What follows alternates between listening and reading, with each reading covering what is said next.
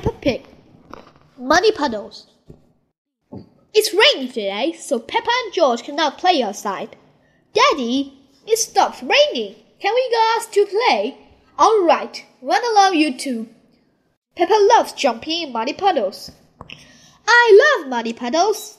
Peppa, if you jump in muddy puddles, you must wear your boots. Sorry, Mummy. George likes to jump in muddy puddles too. George, if you jump in muddy puddles, you must wear your boots. Peppa likes to look after little brother George. George, let's find more puddles. Peppa and George are having a lot of fun. Peppa has found a little puddle. George has found a big puddle. Look, George, there's a really big puddle.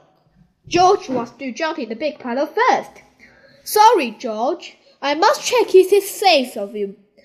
Good, it is safe for you. Sorry, George. It's only mud.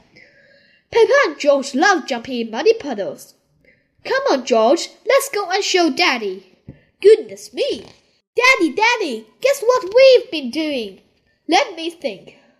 Have you been watching television? No, no, Daddy. Have you just had a bath? No, no. I know. You've been jumping in muddy puddles.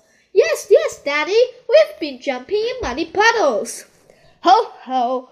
And look at the mess you are in. Oops.